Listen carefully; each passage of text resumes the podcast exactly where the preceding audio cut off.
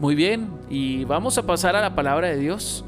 Como siempre me acompaña mi preciosa esposa para hacer la lectura de la palabra. Bienvenidos a todos los que llegaron un poquitico más tarde de mi saludo. Gracias por estar ahí, gracias por escribir, gracias por eh, eh, estar conectados. Vamos a leer juntos la carta del apóstol Pablo a los romanos. Carta del apóstol Pablo a los romanos, capítulo 2, del versículo 1 al versículo 11. Muy bien, muy buenos días, amor. ¿Cómo estás? Muy buenos días, amor. Buenos días, Brian Tediel. Y buenos días, querida iglesia. Les enviamos un abrazo gigante, un beso gigante. Eh, estamos muy felices, expectantes de lo que el Señor está haciendo y va a seguir haciendo este año. Contamos los días para encontrarnos nuevamente en la presencialidad, pero mientras eso sucede, vamos a seguir completamente las instrucciones que el Señor nos da cada día por medio de su Espíritu Santo para cuando llegue ese momento. Y también vamos a seguir atentamente al pie de la letra las instrucciones de la palabra de Dios, como en esta mañana estamos listos para hacerlo. Recuerda, amada iglesia, que la palabra de Dios es como ese manual de vida que te enseña qué hacer y qué no hacer para que tu vida funcione correctamente. Así que te animo para que hoy en toda obediencia y en toda reverencia nos acerquemos a la palabra del Señor y permitamos que ella haga en nosotros lo que debe hacer. Y dice la palabra del Señor así. Tal vez crees que puedes condenar a tales individuos, pero tu maldad es igual que la de ellos. Y no tienes ninguna excusa. Cuando dices que son perversos y merecen ser castigados, te condenas a ti mismo porque tú que juzgas a otros, también practicas las mismas cosas. Y sabemos que Dios en su justicia castigará a todos los que hacen tales cosas. Y tú, que juzgas a otros por hacer esas cosas, ¿cómo crees que podrás evitar el juicio de Dios cuando tú haces lo mismo? ¿No te das cuenta de lo bondadoso, tolerante y paciente que es Dios contigo? ¿Acaso eso no significa nada para ti? ¿No ves que la bondad de Dios es para guiarte que te arrepientas, a que te arrepientas y abandones tu pecado? Pero eres terco y te niegas a arrepentirte y abandonar tu pecado. Por eso vas acumulando un castigo terrible para ti mismo, pues se acerca el día de la ira, en el cual se manifestará el justo juicio de Dios. Él juzgará a cada uno según lo que haya hecho dará vida eterna a los que siguen haciendo el bien, pues de esa manera demuestran que buscan la gloria, el honor y la inmortalidad que Dios ofrece. Pero derramará su ira y enojo sobre los que viven para sí mismos, los que se niegan a obedecer la verdad y en cambio viven entregados a la maldad. Habrá aflicción y angustia, para todos los que siguen haciendo lo malo, para los judíos primero y también para los gentiles, pero habrá gloria, honra y paz de parte de Dios para todos los que hacen lo bueno, para los judíos primero y también para los gentiles, pues Dios no muestra favoritismo. Muy bien, muchísimas gracias, amor, por esta lectura. Vamos a meditar el día de hoy acerca de la bondad de Dios. Meditemos acerca de eso, la bondad de Dios. Quiero, por favor, pedirte, amor, que hagamos énfasis y releamos el verso número 4 de Romanos capítulo 2.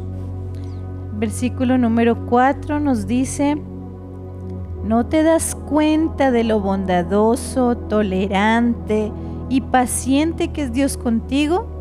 ¿Acaso eso no significa nada para ti? ¿No ves que la bondad de Dios es para guiarte a que te arrepientas y abandones tu pecado? Muy bien, muchas gracias. La carta del apóstol Pablo a los romanos es una carta que todos debemos leer. Tiene 16 capítulos. Los primeros 8 capítulos tratan acerca de nuestra condición actual. En cuanto a nuestra condición actual, hablamos de la condición de cualquier hombre o mujer que no conoce a Dios o que no se relaciona con Dios. Pero también a partir del capítulo 8 en adelante vamos a ver todo lo que la gracia y el poder de Dios puede hacer en una persona. Por eso no tomaremos en cuenta este pasaje aislado, sino que ya nos va dando muestras acerca de algo. Hoy les voy a hablar de tres personas. Estas personas tienen una, una historia. Todas estas historias son realmente verdaderas. Y nos van a apuntar y van a ilustrarnos acerca de la bondad de Dios que nos guía. La bondad de Dios que nos guía a arrepentirnos y a abandonar cualquier tipo de pecado. Esta es la historia, por ejemplo, de un hombre, un jefe de construcción. Él es un constructor grande, fuerte. Sus manos son callosas y duras. Pero estaba contándole a, a, un pequeño grupo de amigos en medio de un descanso del día y decía, puedo dar gracias a Dios por darme una esposa maravillosa.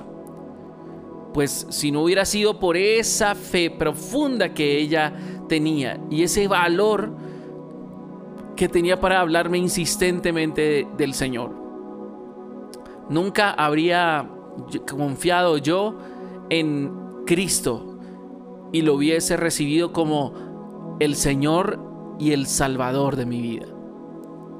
La segunda persona es una madre que estaba hablando en una reunión de oración y estaba dando testimonio al decir que su bebé en un momento estaba en el hospital y en ese mismo instante su marido también se encontraba sin empleo. Ella se encontraba cansada física, mental y emocionalmente y se había deprimido. Pero una vecina creyente seguía dándole ánimos y hasta que ella encontró las fuerzas para seguir adelante. Su hijo ya se ha recuperado.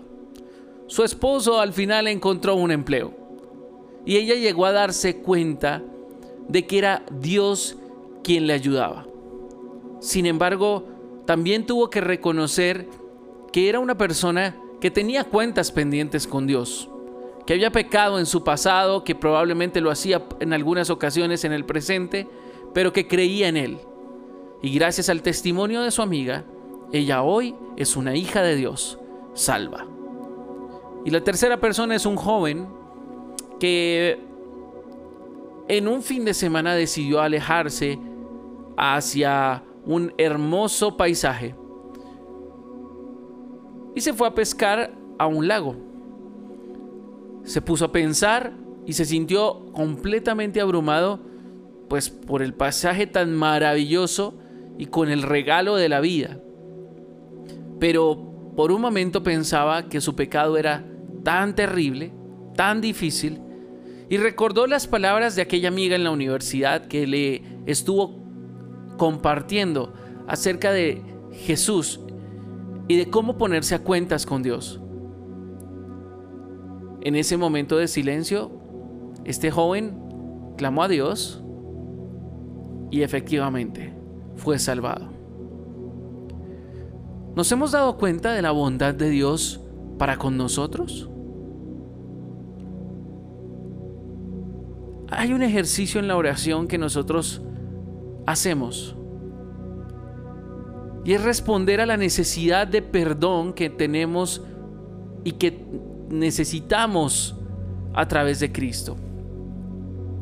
El día de hoy necesitamos entender que probablemente no somos pecadores hoy en día si ya hemos creído en Cristo, pero que hemos pecado. Que la gracia de Dios es una herramienta no para pecar libremente, sino para libremente salir del pecado. La bondad de Dios, la paciencia. Dice que hay que darnos cuenta de que Dios es tolerante y es paciente, pero no significa que sea injusto. Por eso los versículos siguientes dice que no nos deguemos a arrepentirnos, a cambiar nuestra manera de pensar y a abandonar el pecado. Porque quien empieza a hacer eso, a ser terco, a negarse el arrepentimiento, a no reconocer que ha pecado, a encontrar culpabilidad en otros, pero no en sí mismo, está empezando a acumular un castigo terrible porque Dios es justo. Ya lo hemos anotado en estos espacios. Dios es justo. Dios nos ama, pero es justo. Significa que habrá gloria, honra y paz de parte de Dios para todos los que abandonan su pecado, cualquiera que sea, aquellos que se aferran a la gracia, aquellos que no se excusan, sino que luchan y dicen, voy a aferrarme a la gracia, me mantengo ahí, en pie de lucha, manteniendo mis convicciones firmes, no voy a ceder, y si cedo, me voy a arrepentir rápidamente, voy a alejarme de eso, no me voy a mantener en un espacio y en un ambiente que probablemente el enemigo me quiera mantener. Allí. Este episodio muchas veces será traumático, no será sencillo. Cuando quieres abandonar el pecado y el enemigo sabe que tiene poder sobre ti con esto, va a hacerte la vida difícil en ese momento. Va a venir la persecución, se van a poner las cosas duras muchas veces. Especialmente si ese pecado te involucra con otras personas. Por esa razón es que debemos agarrarnos de la bondad de nuestro Señor Jesucristo.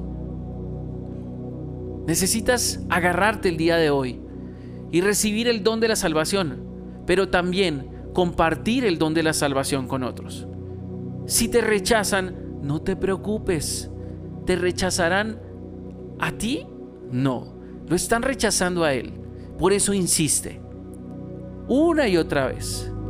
Ahora, si te has arrepentido, Dios puede ayudarte como usó a la esposa de este hombre de construcción, a la vecina mencionaba, o a la compañera de la universidad. Si estás en la universidad, en el trabajo, mira, no te dé pena ayudar a otros. No te dé pena. Quiero finalizar con este pensamiento importante. Hoy en día vivimos en un mundo lleno de pecado. Y lamentablemente muchas personas hoy en día muestran videos de seguridad donde están atacando a alguna persona y las demás personas huyen, corren y no los ayudan. Y hay otros videos donde cuando aprenden a un ladrón o cuando un ladrón está amenazando a una persona y le está haciendo daño, hay ciudades donde la gente inmediatamente sale y coge a este ladrón y se lo quita de encima y bueno, ya hacen otras cosas que no deberían hacer, pero lo hacen. Ayuden a esa persona. Yo quiero que pienses el día de hoy en todas aquellas personas con las que compartes constantemente. Y quiero preguntarte si realmente has sido intencional en mostrarles la bondad de Dios, así como Dios ha sido bondadoso contigo. En insistir, en persistir